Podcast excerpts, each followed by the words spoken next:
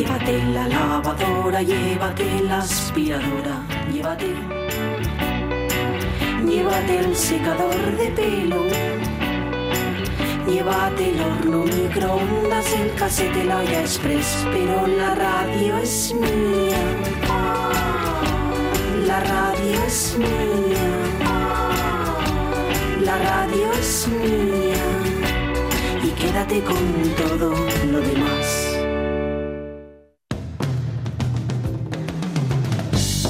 La radio es mía. Pachi Poncela.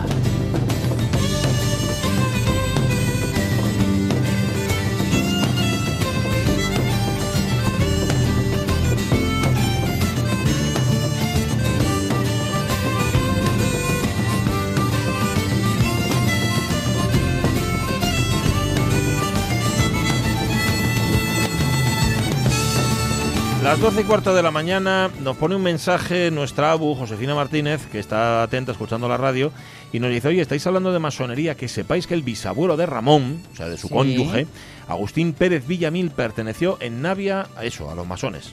Era de una logia allí en Navia. Pues nada, mira, fíjate tú, ¿eh? Es que no hay tema que no saquemos aquí en la radio mía. Sí, que no tenga un Sí, sí, enganche que eh, cercano. tremenda, ¿eh? Es verdad, es verdad. Bueno, mañana lo hablamos con ella, por cierto, mañana y durante el verano, porque la ABU nos va a contar sus vacaciones. Yo Como no para quieta en ningún rincón, Sí, es que además está muy bien para quien no tenga vacaciones o Eso no las pueda es. disfrutar a tope. Dice, oye, por lo menos de forma vicaria, o sea, por, por poderes. y tan contagiosa como es, como Eso- ella eso lo es cuenta. verdad, o es sea verdad, que. Totalmente contagiosa. Eh, cumpleaños que, se- que hay hoy también, o sea, que hoy tenemos que celebrar, 79, dice Ramón Redondo, de uno de los grandes del cine, uno de los grandes directores de fotografía, Vittorio Storaro. Ni más ni menos, ¿eh? Que Tiene tres Oscars por Rojos, Apocalypse Now y El último emperador, pero bueno, ha hecho Ah, Novecento, El cielo protector. Goyan Burdeos, Café Society, un montón. 79 años cumple. Estamos, eh, estamos sin títulos. Sí, señor. Y, y tenemos más opciones por aquello de la ropa. Begoña López Barcala dice, este, hablando de Joaquín Torres, lo que quiere es lucir tableta. No Hombre. te quepa duda. Yo también, por eso llevo estas camisas tan apretadas. Sí. habitualmente. Pero sí, porque si la aprietas, lo que son las grasas, o sea, lo que es la grasa Se abdominal. reparten, ¿no? Suben Sí, son unas camisas especiales que me hacen a mí. al pecho lobo. Eso es. Sí, sí. Y Gema Bravo dice, no hay cosa mejor que in- inventar según el momento y el ánimo. Que sí que tiene la razón. Lo que te pones, ¿no? Claro, te pones encima lo que tú veas según estés. Sí, que se supone que entonces es una forma de expresarte, Ajá, de sí. contarte. Eso es, eso es. Oye, eh, dime, ¿Cómo dime. habrán llegado de cansados los de la marcha del aluminio? Llegaban hoy, Pues ¿eh? muy A Madrid. cansados y la cuestión es si llegan o no esperanzados. Exacto, ese es Eh, el asunto. Esa es la cuestión. Vale, esperemos que bien. Eh, les llamaremos, no obstante, para que nos cuenten. No obstante, permanezcan atentos a los servicios informativos de esta Santa Casa, donde le van a contar más. Mm, otras cosas del día. Vamos a hablar hoy del quinto Beatle. Hay muchos que han llevado ese nombre. Claro, Sí. unos con más fortuna que otros. Pero este sí podemos decir que en efecto era el quinto Beatle o era uno, uno de los que formaron parte de los Beatles y a mucha honra. Estamos hablando de Stu Sutcliffe, que nacía tal día como hoy, Stuart Sutcliffe. Nacía, espérate que lo encuentro, en el año 40, es decir, que hoy cumpliría 79 años, los mismos años, bueno, ayer, nació ayer, que, cumplir, que cumple Vittorio Storaro, al que hacía referencia a Ramón Redondo, 79 años. Que lo que sabéis, lo que sabéis mucho de los Beatles, ya no hace falta que lo presentemos, pero habrá otros que no sepan quién era Stuart Sutcliffe y que era, por así decir, como el más atractivo de todos ellos. Era el más guapo, sí, sí. Y se murió demasiado pronto. Se murió con 22 años. Creo que no llegó a cumplir, los 21 años tenía. Luego os contamos cómo fue y quién era este hombre y lo escucharemos en la formación eh, de los Beatles, o sea, en la primera de todas, cuando se llamaban The Silver, Silver Beatles. Y Beatle no era un juego de palabras con beat, sino que era con dos es. O sea, eran, eran eh, escarabajos de verdad. Sí. Escarabajos de plata. Y contaremos un poco de cuando se fueron a Hamburgo. Hacía mucho que no hablábamos de los Beatles aquí en la radio mía.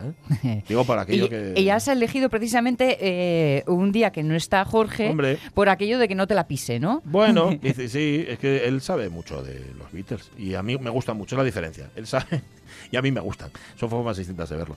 ¿Qué más cosas? Sí, tenemos hoy la última entrega de Modernos de otros tiempos, modernas de otros tiempos en este caso, con la historia de Katy Horna, una de las grandes, grandísimas fotógrafas, sí, sí, del siglo XX y que, como tantas veces hemos dicho y como tantas veces reivindica aquí Carlos La Peña, orillada, eh, despreciada o ninguneada, incluso. Pues hoy va a estar con nosotros Katy Horna y despidiéndose también hasta la temporada que viene Carlos La Peña. Y claro, tenemos tiempo para Iniciativa por Asturiano.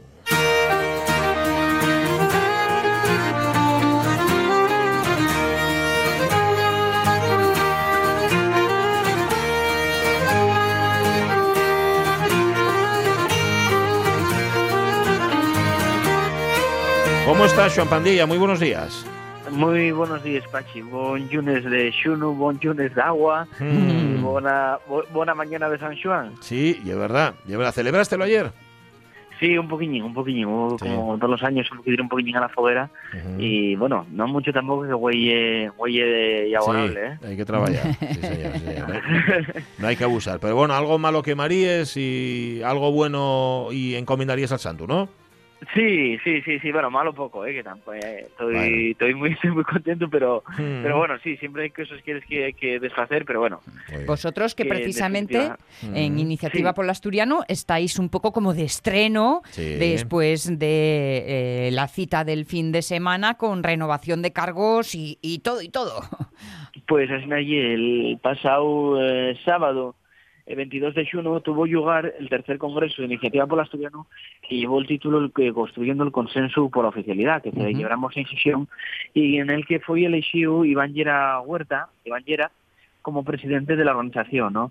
Dentro de esta eh, de la candidatura que encabeza Iván Llera, acompañaron también eh, Joan Fernández Vaz como pre- vicepresidente de la organización, que también estaba en la anterior directiva, que llevando otra vocalía, la vocalía de formación, y eh, acompaña también uno de los cargos más importantes, que es la Algería, Ujú. eh, Isabel Tuñón Cés, que también estaba en la anterior en la anterior directiva de iniciativa de iniciativa por asturiano. Bueno. Aparte de eso también, bueno, hay una montonera de, de personas que acompañan a, a, a Iván Llera, eh, por ejemplo, Alexandro Orriales, que continúa en la vocalía de imagen, Astor Llaneza, que se incorpora, que era socio y no estaba en la anterior directiva, como vocal de voluntariado, eh, Claudia Gutiérrez Luege como vocal de enseño y deportes, está ahí una, también una de las detalles más importantes para trabajar dentro de la organización, bueno, por lo que Ujú.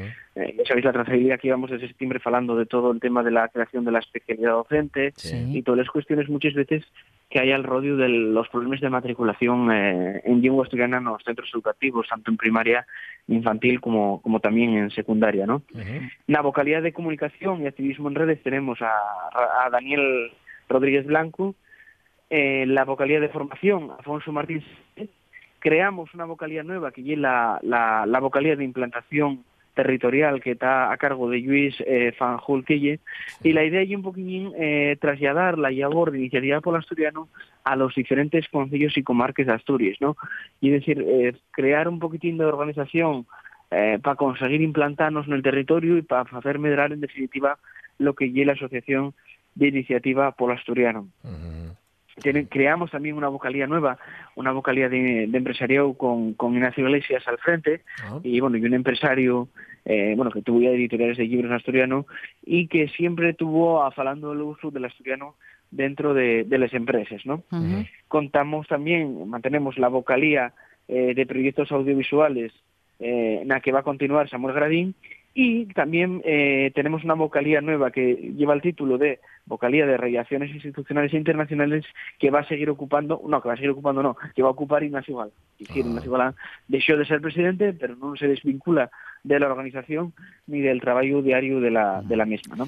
Bueno, porque Contamos- además el equipo tenéis que prepararos porque en cuanto tengamos equipo de gobierno, estoy pensando en la Junta General del Principado, tendréis que empezar otra vez ese trabajo de, de zapador ¿eh? que estáis haciendo a puquitín a puquitín con todos los partidos políticos. Efectivamente, esa era una de las, también de las ideas eh, de reorientar ese, el, todo el futuro que entama ahora de estos de cuatro años próximos en esta legislatura, ¿no? También va a ser una legislatura importante por asturiano, por, por el análisis que, que hacíamos aquel domingo después de las elecciones, ¿no? Sí.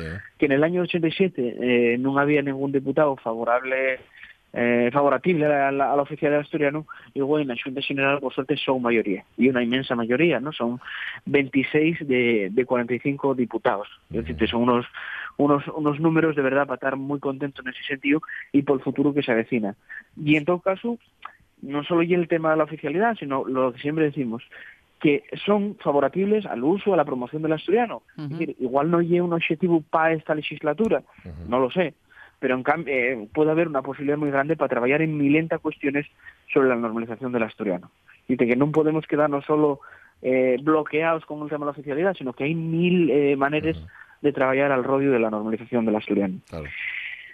Contamos también con Pilar Riesgo, que es directiva del Centro Asturiano de Madrid, y va a encargarse la, de la vocalía de Asturias Exterior. Ajá. Como sabéis, Iniciativa por Asturiano, bueno, mantiene, un- mantiene unas buenas relaciones con una montonera de centros asturianos, eh, tanto del- de, de España como también del extranjero, ¿no? Como en el caso de Ginebra, y dentro de España, bueno, pues Donostia, Valencia, Sevilla, Valladolid, evidentemente también Madrid, y creemos que esta hay una estrella que hay que reforzar, ¿no? Muchas veces una manera también de, de sentir, de seguir sintiéndose integrados en la sociedad asturiana y recordar eh, el, el sorraigaño y falar la seguigua, ¿no? Por eso también uno de los objetivos de Iniciativa por Asturiano y es extender convenios en esta eh, en la directiva que encabeza y establecer convenios de colaboración con de nuevos eh, centros eh, centros asturianos repartidos en definitiva por el mundo, ¿no?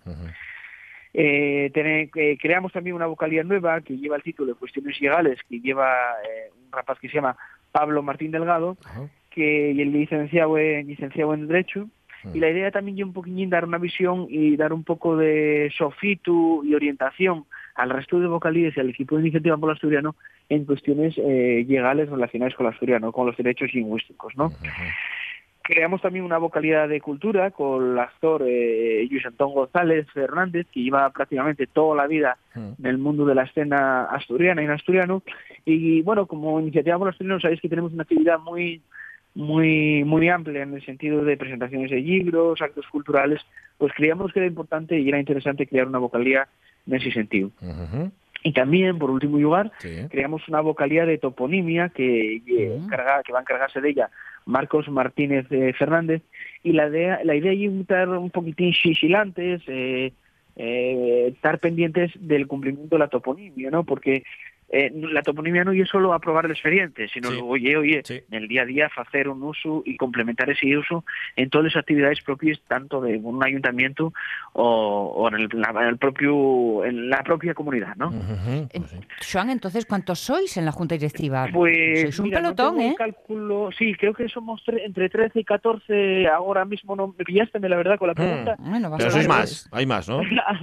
alrededor de, sí, alrededor de 13 y 14 personas, ¿no? Ujú. Estamos muy contentos también porque incorporamos perfiles nuevos, incorporamos eh, socios de base que van trabajando de manera altruista y van a seguir trabajando de manera altruista en la organización y que hay veces que, que ya es complicado eh, renovarles las organizaciones, ¿no? Nosotros, Sí. como sabéis ya, en los estatutos tenemos un límite de mandato eh, de ocho años y bueno eh, la idea ahora es continuar eh, esa labor de ocho años que nos está afianzando bueno pues como, como organización y que y que y que lo que lo que decíamos el otro día en el congreso no que con todo el trabajo que hizo Ignacio Galán y el su equipo logramos en definitiva lo que dice lo que dice eh, lo que son muchas veces de que de conseguir poner esa sonrisa, Sí. esa amabilidad Sí. al movimiento de reivindicación lingüística, que, que era que consideramos ya en 2011 que era tan necesario, ¿no? Pues sí. Lo de no ver al otro, como decíamos no hace mucho, al otro lado de la trinchera, ¿no? Aquí no hay trincheras, aquí hay que colaborar, ¿no? Hay que trabajar. Efectivamente, efectivamente, no, falamos el otro día, había una entrevista y preguntarme, oye, la oficialidad amable, y dice, no, y nosotros no conocemos Claro, otra otro forma, ¿no? modelo o- otro Mm. modelo de oficialidad que no sea amable. Y en todo caso, quiero decir, hacer por convencer a la gente de, de manera amable, con una sonrisa de que hay que salvar eh, de que hay que salvar el idioma.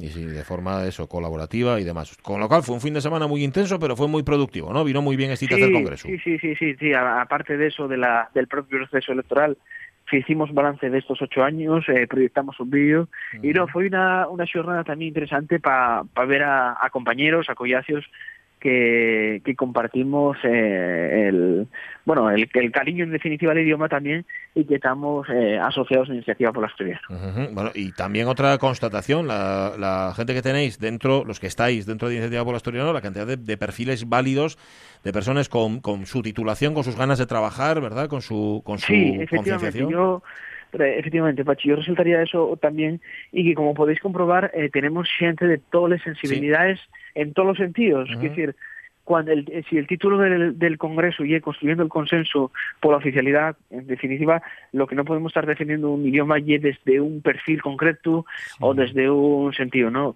Es decir, el asturiano solo se salva si logramos que toda la sociedad asturiana, independientemente de consideraciones políticas o de otra triba, estemos eh, de verdad convencidos de, de esta cuestión. Que no hay una cuestión de colores, no hay una cuestión de ideologías, no hay una cuestión de nada, sino hay una cuestión cultural. Es algo que define a, a iniciativa desde el principio. Esa palabrota que es lo de la transversalidad. Sí. Eh, Pues, pues sí, pues ellos lo son de verdad, lo son de corazón además. Pues sí. Sí, sí, efectivamente. Eh, Joan Bandiella, gracias por aguantarnos este año, esta temporada. ¿Volveremos No, a hablar la próxima o qué? Sí, gracias, gracias a vosotros, de verdad, por la vuestra atención, por vuestro cariño, por estar todos los lunes ahí y, en definitiva, por ese espacio que nos otorgáis, que para nos, para nos y un y un altavoz y un orgullo, de verdad, participar con, con personas como vosotros y con todo el equipo de, de la radio es mía. De Esto verdad, no- gracias de- Sí. No gracias es fuente ovejuna, pero se parece. Sí, tiene que ser todos a una, que No, si no, no hay nada que hacer. Todos a una, sí señor. Sí. Oye, hablando de Fondo Ovejuna, nos veremos en la ópera también, ¿no? Seguramente Vale, sí. vale. sí, sí, sí, sí. Sí, que queda todavía, Queda poquitín. queda todavía bastante, pero, pero Sí, hay sí. ganas. Hay que ir preparándose. Gracias, Joan. Un abrazo. Gracias y buenas vacaciones a todos y buen verano. Para nosotros, para Joan todos. Bandiella, miembro de Iniciativa por Asturiano, que este fin de semana celebraron su tercer congreso y renovaron. Renovaron, dieron ahí un aire nuevo. ¿Qué pasa? Que los que estaban antes no, pero oye, todo tiene un límite. Ignacio Galán dijo ocho años, bueno, los estatutos dijeron ocho años y ya está. Está muy bien, está muy Sí. bien eso. Tener una idea, ponerla en marcha y que pase el siguiente. Pues eso, Iván Llera, en este caso, y el que está ahí para trabajar. Eh, Begoña López Barcala responde a Miguel Aramburu, hoy hablando sobre la indumentaria. Dice, siempre me horrorizaron los calcetines blancos con sandalias. Y luego, tras conocer a Dave, inglés donde los haya para este caso, y probarlo en propias carnes, o pies, mejor Ajá. dicho, pude comprobar que es mucho más higiénico tener un calcetín entre el pie y la sandalia. Se suda mucho menos, aunque quede menos guay. Exacto, que se suda mucho menos. Parece eh, eh, absurdo, ¿no? Un poco Ya. como a la contra, si Sí. están ahí al fresquín del aire. Pues no, pues no. Yo siempre defendí los calcetines en todos los momentos, lugar y condición. Mm, Pero feo, oye, ¿eh? Bueno, tú se acostumbra uno, hombre. De la vista le cuesta un poco acostumbrarse a llevarlos, a lo mejor sí, pero yo no sé. A ver a otro llevando los calcetines blancos, además. Eh, Sí. Bueno, que no tienen por qué ser blancos. No, no ¿eh? tienen por qué. Pero ya puestos, sigamos la tradición, ¿no? Ya, yo para mí son de, de guiris, o sea, son de inglés. eh, dicho lo de guiris sin despreciar a nadie, pero también son de, de cura posconciliar. De cura de después del concilio, que iba muchos, ¿no? Sí, De sí. mucho con las sandalias y con los calcetos De puestos. cura progre, De cura que progre. se decía entonces. Sí, sí, bueno, ya si eran progres, progres, progres, ya no llevaban, no llevaban calcetines, pero un poco progres, sí. Llevaban sandalias y calcetines. Que posiblemente si San Pedro hubiera, lleva, hubiera vivido en nuestra época, llevaría calcetines. En su época creo que no llevaba. Calcetines con las sandalias. Las 12 y 32 minutos de la mañana, sí, hoy cumpliría, bueno, ayer cumpliría años 79 Stuart Sutcliffe, el quinto Beatle.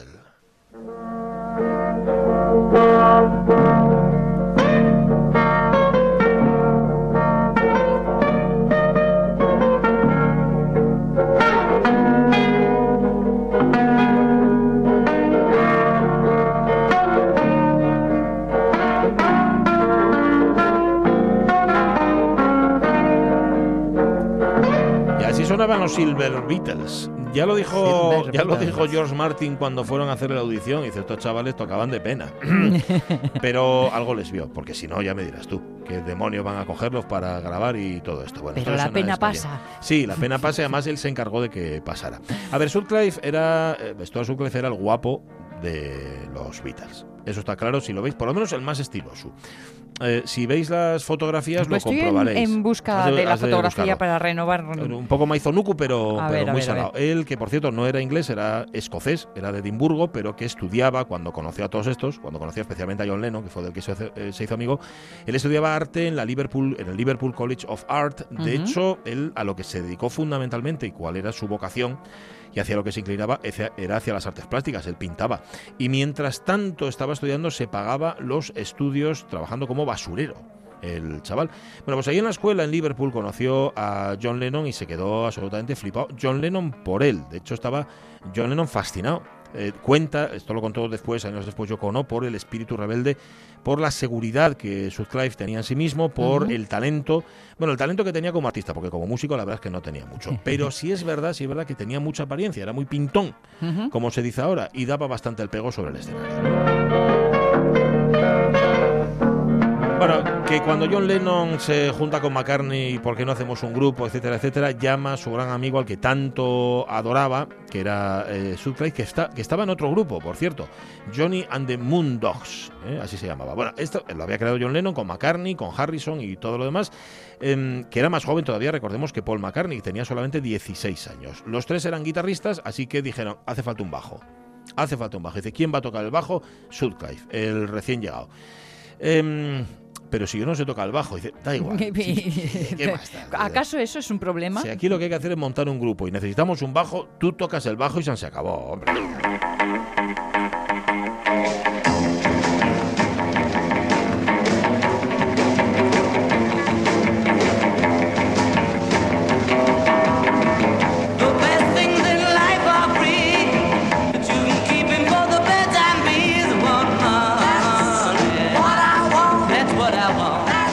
Siguen siendo los Silver Beatles. A ver, hubo un escollo en esta incorporación de Sutcliffe al, al grupo. ¿Qué Y adivinaréis cuál es, Paul McCartney. Porque claro, Paul McCartney era el amiguísimo de John Lennon. Sí. De repente John Lennon viene con otro chico que es su favorito. A ver, ¿a quién quieres más, no? Ya ves, A esa él o a edad mí. es- eres muy sostenible. Pero no, parece que ser que Paul McCartney, que, que sí que tiene esa mala fama de ser, al final aceptó y la cosa fue bien. Se reunieron en un café, el que regentaba la madre del que era batería entonces, que era Pete Best, en el Cabbage Coffee Club, y, y le dijeron que venga, que, que tira para adelante. Lo convencieron, de hecho, para que se comprase un bajo, el Hofner President 505, y se uniese al grupo. Que lo compró con la pasta que vendía de sus cuadros. Correcto. él vendió- has dicho que era artista Eso es. plástico. Él vendió los cuadros y con ese dinero compró, compró el bajo. Y ahí lo pusieron, a hacer tacandón, tacatón, tacatón. a ver. Bueno, se llamaban ya, eran eh, Silver Beatles, pasaron a ser Beatles, pero con dos Es, Vale. no con BA. O sea, no, no hacía Sí. todavía el juego de palabras. Era un poco como los Crickets, ¿no? De Buddy Holly. Era un sonido así muy parecido también. Eh, en mayo cambian otra vez a Silver Beatles, los escarabajos de plata. Eh, en julio cambian otra vez. En este caso la letra, la vocal, y ya son The Silver Beatles, o sea, Vale. con BA, no con EE, con las dos, seguidas. Em, parece ser que esto, el nombre, tiene que ver con un sueño que había tenido John Lennon, eh, un sueño en el que aparecía un hombre subido sobre una tarta llameante que le había revelado que su grupo se llamaría The Beatles, con A, no con E. Ah. Pues esto lo contaba John Lennon, tampoco hay que hacerle mucho caso. Bueno, en el movimiento beat ya sabes que el, eh, todo lo que era psicodélico Les eh, les iba muy bien. O sea que lo de la, ya- la tarta llameante suena un poco a esto. Suena un poco, sí. bueno, la psicodelia les llegaría justamente cuando ya tienen eh, formado el grupo y les llaman para actuar en Alemania. Esta etapa la ha contado alguna vez aquí Jorge Alonso. Les llama un promotor alemán, eh, Bruno Kosmider, para tocar durante varios meses y en varios clubes de Hamburgo, de Stuttgart y, y de- bueno, total. En, en unas condiciones realmente eh, pésimas. Mm, ellos se fueron ya sin la palabra Silver, llamándose los Beatles, se fueron a Sí. Hamburgo, se van todos juntos, vivían, madre mía, sus padres eh, me imagino que no sabían nada de todo esto porque si no se lo hubieran, se lo hubieran prohibido seguramente. Vivían en un, tú para, para un ir, cuchitril, en un cuchitril, en un almacén que era frío, húmedo, estaba hecho un asco, estaba detrás de un cine, pa- para entrar a aquel almacén había que meterse por un callejón que vale más que no te metas. fío. Con esa edad, esos años, esas ganas. Ya, les daba todo igual. Y aparte que tanto John como Stuart eran de familias un poco eh, desestructuradas, como se diría ahora también, y que eran un poco balas perdidas y aquello les encantaba.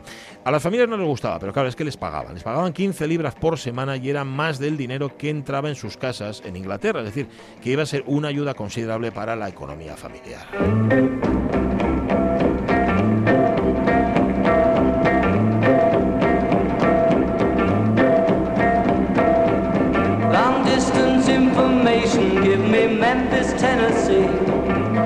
To find the party, trying to get in touch with me. A ver, les pagaban 15 libras por semana, pero no penséis que era jauja. Ellos trabajaban como 12 horas diarias. Ahí empezó en efecto la psicodelia porque empezaban a tomar estupefacientes para poder aguantar aquel ritmo. Eh, este Cosmider era un auténtico explotador, pero fíjate, ellos tocaban en, en los clubes, de, en el club de Cosmider, pero en otros también. Hasta que se enteró Cosmider. Dijo, me estáis, me estáis engañando, ¿qué es esto? ¿no? O sea, estaban agotados de tocar 12 horas, pero tocaban más, claro, porque seguían, estaban se ganándose la vida como la podían. autocompetencia. Eso es, sí. Bueno, eh, Stuart le salían, le sangraban las yemas de los dedos, le salían ampollas en los primeros conciertos. Como porque buen ya decimos, aquello era, sí, Sí. aquello era una auténtica barbaridad. Total, que este, este hombre, Cosmider, los, los denuncia, arrestan a, a Pete Best y a McCartney porque habían provocado, parece ser, un incendio en el almacén, estaban haciendo el tonto quemando un preservativo y es lo que pasa. No lo hagáis en vuestras casas, chavales. Total, los deportaron en noviembre del año 1960. Un mes más tarde, como no tenía músicos con los que tocar, Lennon decidió volver también a Inglaterra, él era el que se había quedado. Sutcliffe, por entonces, como era muy guapete además, había Sí. iniciado una relación sentimental con una fotógrafa, con Astrid Kirchner, eh, no volvería hasta el mes de enero, porque evidentemente había algo que lo retenía justamente allí en Hamburgo, ¿verdad? Pero al final también volvió, ¿eh? Era guapo y fotogénico, Sí, es porque que, es que daba muy bien. tiene esta cosa así, ese mirar de abajo arriba. Ajá, ¿eh? de miope. Sí. Es un mirar de quizá, miope. quizá. Mm. Bueno, se juntan todos otra vez ahí en Liverpool, dan algunos conciertos en la ciudad. Era además un grupo que venía a tocar en Alemania, con lo cual eso les daba evidentemente bastante prestigio. Eh, actuaron en, en un- en varios clubes, entre ellos el Latham Hall, esto fue en enero, y uno de esos conciertos acabó en pelea. Stuart se, peleó con un tipo que, que- que- que estaba allí y que al, que al que no le debió gustar mucho la pinta que tenía Stuart. Sí. Hay que recordar que de aquella no iban peinados como los Beatles, iban peinados con el flequillito así para arriba, gafas oscuras, ¿eh? pitillo en la boca, iban más rockers que, que otra cosa. Bueno, total, que alguien, alguien se pegó con él, se, se dieron, se, se- se dieron, tal, eh, acabaron sujetándolo entre todos y, lo elevaron, lo, lo cogieron así en alzas, En los agresivos, sí, los que Sí. estaban contra él, lo lanzaron de cabeza contra una, una pared de ladrillo y le dieron un golpetazo en el cráneo. Que Bueno. fue definitorio. Bueno, eh, parece ser que él, él se levantó, todo bien, no pasa nada, no ocurre nada, todo estupendo. Hmm. Volvieron a Hamburgo, después de aquello, Stuart conoció a la que, al, que había sido pareja de, de Astrid, de la que era Sí, su novia entonces, sí. que era el músico Klaus Bormann. Acordaos de la portada de Revolver, la portada de Revolver es un dibujo de Klaus Bormann, Ajá. vale, pues ese era. Y le pidió a su novia que le cortase el pelo como lo llevaba Klaus Bormann. Es decir, que el peinado Beatle, el Sí. que conocemos como era, fue una idea de, de Stuart y de Astrid, de, de su novia. Que no fuera muy largo, que no fuera muy corto y que el flequillo le llegara por encima de las cejas. Em, hombre, Lennon y McCartney no lo acababan de ver porque ellos se veían como rockeros. Ya vemos que luego acabarían de poperos. Preferían eso, cazadora de cuero, preferían tupé. Pero bueno, en un viaje que hicieron a París, eh, dijeron, va, pues no lo vamos a cortar. Como lo llevan Sutcliffe y Borman, y al final acabaron todos con lo que se llamaba el mop top, Hmm. que va a ser lo que definiría la estética de los Beatles y la estética definitiva de- del pop. Em, Stuart les había dado, fíjate, una imagen. Les dio su primera imagen, que era la de rockers con las chupas de cuero, pero Sí. la, la definitiva, la de cómo se llevaría el pelo, bueno, y cómo se peinarían generaciones de jóvenes en los años 60.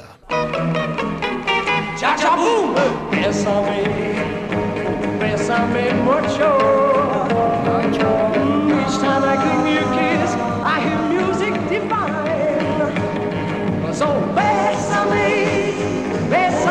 mucho. Sí, sí, son los Beatles que tocaban de todo para sobrevivir en aquella época. Bueno, iban y venían a Hamburgo desde Inglaterra para tocar, es decir, no se quedaban ya en Hamburgo, sino que ya tenían un cierto estatus.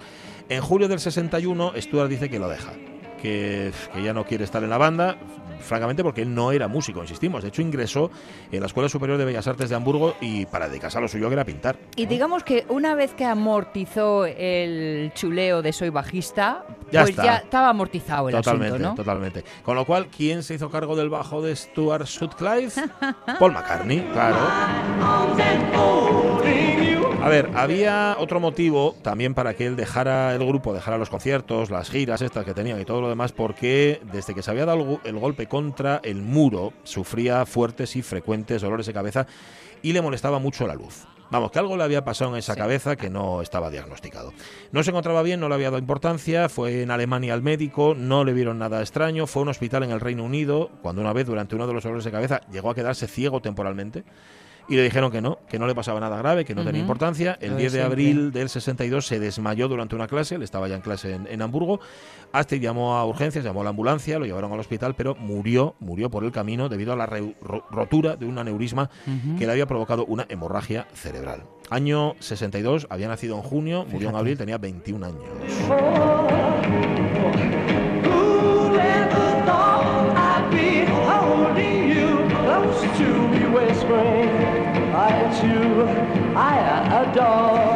Fue un golpe durísimo para los Beatles, fue un golpe durísimo para John Lennon. Acordaos, estaban muy, muy unidos y se querían mucho los dos. Em, pues eso, que, que lloró y lloró y lloró y se lloró la pérdida del que es conocido como el quinto Beatle, pero es verdad, seguramente fue el primer Beatle, ¿no? Sí. Fue el primero que se peinó como había que, que, eh, que peinarse. Marcó, digamos, el estilo definitivo. Con él llegó el nombre definitivo, Sí. el aspecto definitivo. Sí, señor. ¿eh? De alguna forma a- a- acabó ayudando a que cuajara lo que los Beatles fueron de verdad. El quinto, pero el primero. Por cierto, le hicieron homenaje en la portada del Sgt. Peppers. Aparece. Sutcliffe en la tercera fila a la izquierda del todo. Con las gafitas. Ahí está, Sutcliffe. Pues mira, ahora me pillas. Estoy viendo una fotografía en donde aparece Sutcliffe con, como no, John Lennon. Sí. Y con un jovencísimo, tan jovencísimo que tardé unos segundos en darme cuenta de que era George Harrison. Eh, es que pero que tiene una niño. cara de nene pequeño. Era muy nenín, era muy. El mayor era Ringo, que no estaría todavía, y estaría No, Pete Best, no está, no imagino, está, claro. Pero bueno, esa es otra historia. Hoy cumpliría 79 años Stuart Sutcliffe, pero bueno, ya no los cumple. La una menos cuarto. Venga, modernas otros tiempos.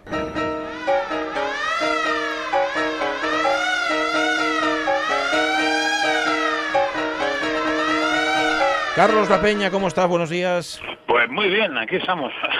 No, no, a- ¿Cómo, cómo hace que... da- danos un poco de envidia. ¿Cómo está Madrid ahora mismo? Bueno, pues no sé, vamos, o sea, aquí ya hace un calor que no hay quien aguante. No es normal, ¿no? Pues Ya Vale. estamos viendo a los camellos y que no vienen a traernos cosas.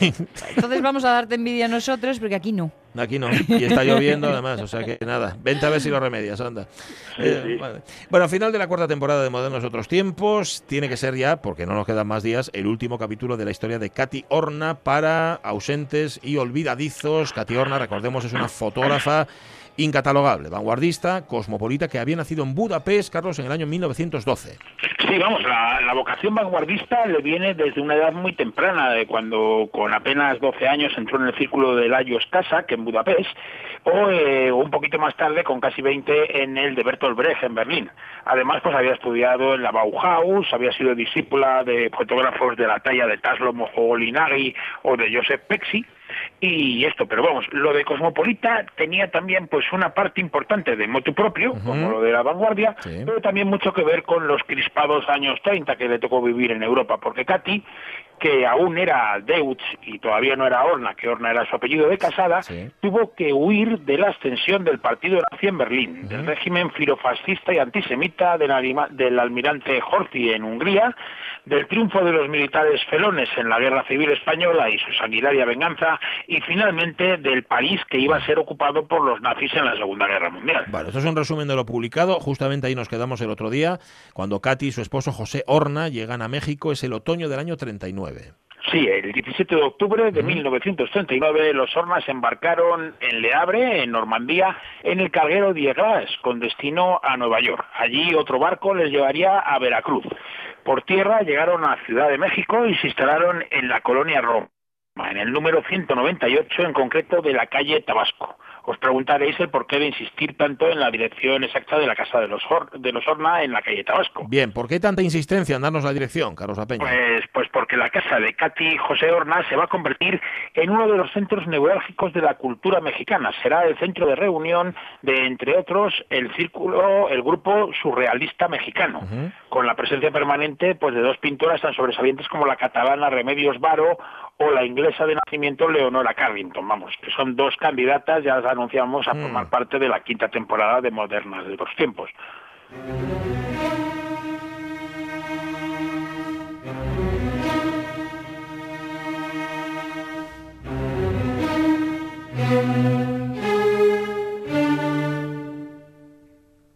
Esto tan severo nos había quedado pendiente el lunes pasado. Queríamos escuchar el concierto grosso de Jesús Baligay, compositor gallego espléndido de Lugo del año 1905, esposo de la discípula de Falla Rosa García Ascot, y que tras la Guerra Civil Española se fue como Katy Horna también a México. Hay que decir que este exilio republicano español va a aportar muchos músicos notables a México, por ejemplo, el propio Baligay, Rosa García Ascot, Adolfo Salazar, Rodolfo Halfter, Gustavo Pitaluga, Simón Tapia Colman o la obetense María Teresa Prieto, que ya apareció aquí, por cierto, también en los modernos otros tiempos. Y no solo músicos, también profesores, escritores, artistas, cineastas, editores y otras gentes, Carlos, que enriquecieron el país norteamericano. ¿eh? Sí, sí, vamos, desde luego Lázaro Cárdenas tuvo la capacidad de ver cómo las personas refugiadas podían aportar al país de acogida mucho. Y buena parte de la inteligencia española que el franquismo intentaba borrar del mapa recaló en México y en otros países, algo que pese a los años que han pasado, tanto les cuesta ver Hmm. a muchos dirigentes actuales incapaces de ver la riqueza que suponen refugiados y perseguidos. Pero bueno. Bueno, pues Katy Horna se consideraba a sí, mismo, a sí misma como un miembro más del exilio español. En una de sus pocas entrevistas se calificaba, de hecho, como refugiada española de origen húngaro. Y fueron muchos ¿eh? los refugiados europeos que pasaron por aquella casa de Tabasco 198. Sí, Katy Horna era una persona de gran simpatía y además era muy buena anfitriona. Nos dice Alicia Sánchez Mejorada, que es una de las conservadoras de su patrimonio, dice, la casa de Katy era mágica. Tenía una puerta que dividía su estudio biblioteca del comedor, donde había empotrado canicas de colores. Eran como su universo particular. Si prendía la luz del cuarto vecino, el vidrio de las canicas relucía como planetas. Retazos y botones le llamaban por igual la atención para recrear su universo personal. No veía televisión ni escuchaba música, pero su casa era de imágenes y sonidos. En ella colgaban colás, objetos y conchas que cantaban con el viento, y siempre tenía una historia que contar. Toda su casa poseía vida interna, y si sabía que ibas a verla, te ofrecía un banquete, pan de centeno, pepinos, aguacate, mantequilla, queso y mermelada, fajitas de pollo con paprika, etcétera. Platillos que acompañaba con vino blanco o las combinaciones de té de distintos sabores. Ah, por eso había tanta gente que se pasaba por su casa, evidentemente. Se convirtió, tú lo has dicho antes, en el centro de reunión del grupo surrealista mexicano, ¿verdad? Sí, sí, vamos, allí tallaba las maderas su esposo José Horna, allí se casaron en 1946 la pintora Leonora Carrington y su amigo de adolescencia, amigo de adolescencia de, de- de Robert Capa y de, Sí. y de Katy Horna, Chiqui Bays, que fue precisamente el responsable de la salvación de la maleta mexicana de Capa. Elmer Beisbarth, que los apellidos curiosamente significan Sí. blanco y negro en alemán, fue eh, amigo y representante de Robert Capa. Cuando los nazis se acercaban a París, cogió la maleta de negativos y la llevó en bicicleta a Burdeos para intentar embarcarla a México. Mm. Por la calle, y esto lo cuenta Chiqui en una carta, me encontré con un chileno y le pedí que llevara mis paquetes de película a su consulado para que no les pasara nada. Accedió. Bueno. Así es como salió la aventura. famosa maleta mexicana. Vamos, además de Leonora y de Chiqui, pues también eran nacidos a la casa pues la pintora catalana Remedios Varo, el poeta francés Benjamín Pérez o el artista plástico mexicano Gunter Gerso.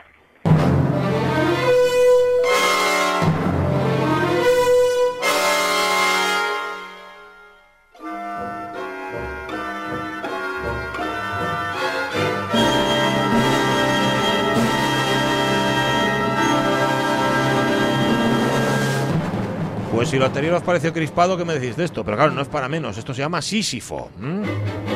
Es una composición del 61 de otro exiliado aragonés en México, Simón Tapia Colman, nacido en Aguarón, en Zaragoza, en el año 6. Un niño prodigio del violín que formó su propio cuarteto de cuerda, fue solista, fue violinista de orquesta y, como nuestra moderna, también fue miembro del sindicato anarquista CNT.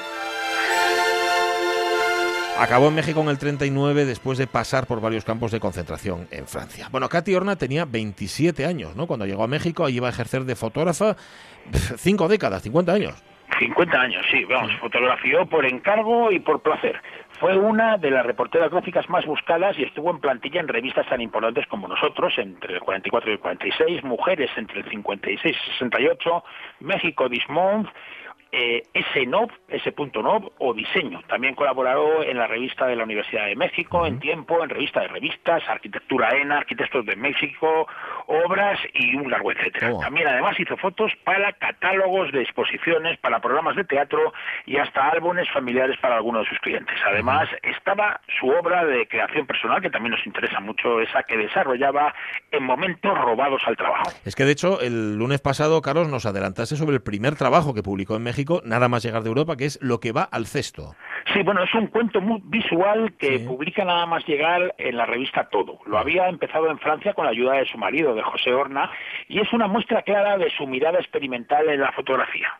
Los libros de poesía, los mapas de Europa, monedas, pasaportes, la paloma de la paz, los símbolos de fiesta y de amistad son fotografiados dentro de una papelera. Vamos, es una- un sencillo poema visual que nos enseña la metáfora de dónde va a acabar la, de a dónde va a acabar la humanidad y la cultura de a donde los va a llevar la guerra. ¿no?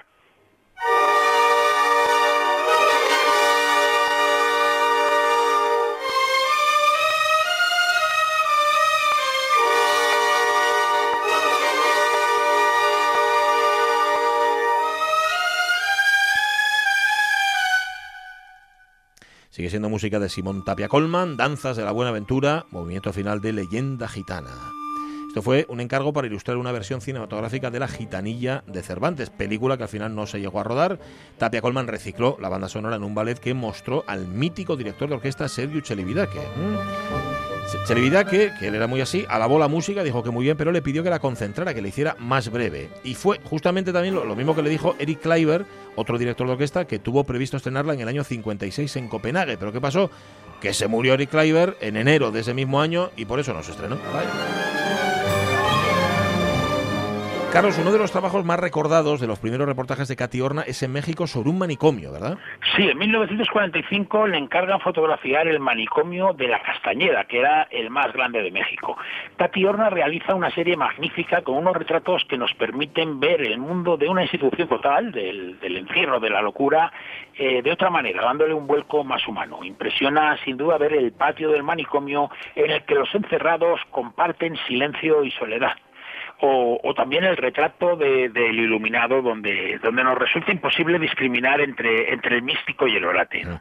La cercanía de Katy con los principales creadores de las vanguardias mexicanas va a convertir a nuestra moderna en la principal documentalista del arte mexicano, especialmente de las creadoras, ¿no? con retratos en sus casas y estudios que van a ir apareciendo en, en varias revistas. Eh, Carlos, hay, hay una fascinación por los objetos, ¿no? En- Sí, sí, la- es una fascinación por los objetos que se extiende también a los edificios. Desde mediados de los 50 pues se dedica a documentar edificios antiguos para dar cuenta de su valor histórico y su estado de conservación. Horna valora el sentido expresivo de la arquitectura y consideraba que toda forma está animada por un mensaje mágico. Cada construcción es una actualización de la materia y en sus fotos dijo trato de captar lo insólito de la arquitectura.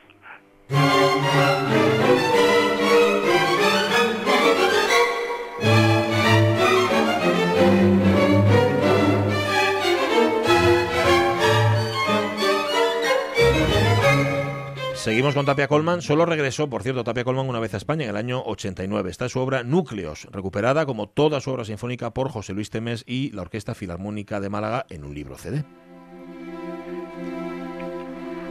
No solo publicaba, Cati Horna también fue maestra de fotografía, ¿no, Carlos?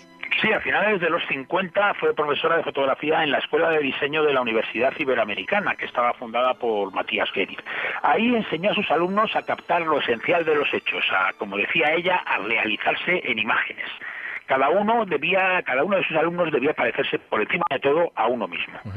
Luego dejó la enseñanza durante 10 años el verano de 1963, que fue un verano bastante terrible porque en apenas tres meses murieron su marido José Horna y su gran amiga la, pintura, la pintora Remedios Varo.